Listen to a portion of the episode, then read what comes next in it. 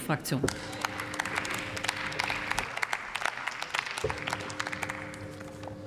Sehr geehrte Frau Präsidentin, sehr geehrte Damen und Herren, äh, ich denke, wir sind uns alle hier im Haus einig, dass wir eine Krankenhausreform brauchen. Aber wir wissen auch, dass diese Krankenhausreform Geld kostet.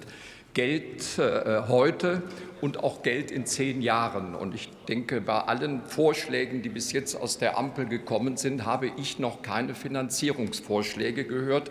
Und deshalb sind die Krankenhäuser heute in dieser, in dieser schrecklichen Situation. Und es muss, es muss schon vieles zusammenkommen, dass also meine Fraktion äh, eine Initiative unterstützt, äh, der Fraktion der Linken, wir in der gleichen Intention unterwegs sind.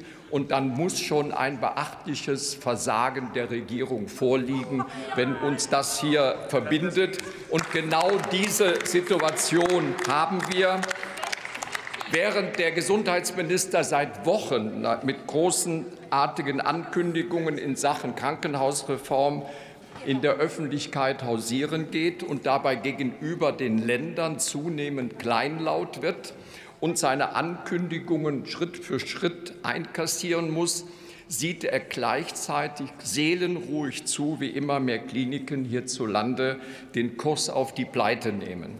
Hier soll womöglich, und das ist von einigen Rednern schon angekündigt worden, noch vor der Krankenhausreform auf kaltem Wege eine Bereinigung der Kliniklandschaft herbeigeführt werden.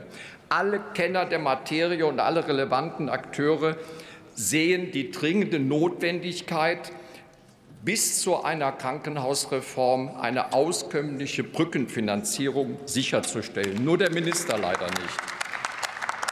Dabei soll nicht verschwiegen werden, dass die Bundesländer seit Jahren ihren Verpflichtungen mit Blick auf die Investitionskosten nicht nachkommen und somit zusätzlich die Häuser in Not bringen.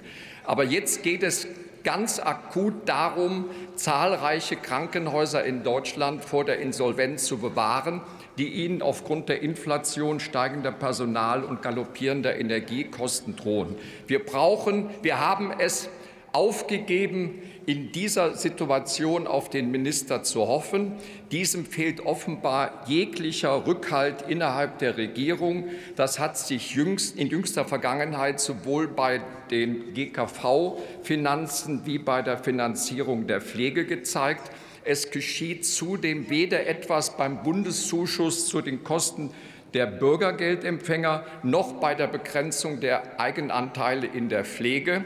Deshalb appellieren wir an, die, an, das ganze Bundeskabinett, lassen Sie nicht zu, dass es zu einem unkontrollierten Kahlschlag in der Krankenhauslandschaft kommt. Und ganz besonders ist dann der ländliche Raum hier betroffen. Stellen Sie sicher, dass die Krankenhäuser einen angemessenen Inflationsausgleich erhalten. Sorgen Sie dafür, dass die stationäre Versorgung nicht über die nächsten Monate in Gefahr gerät. Vielen Dank.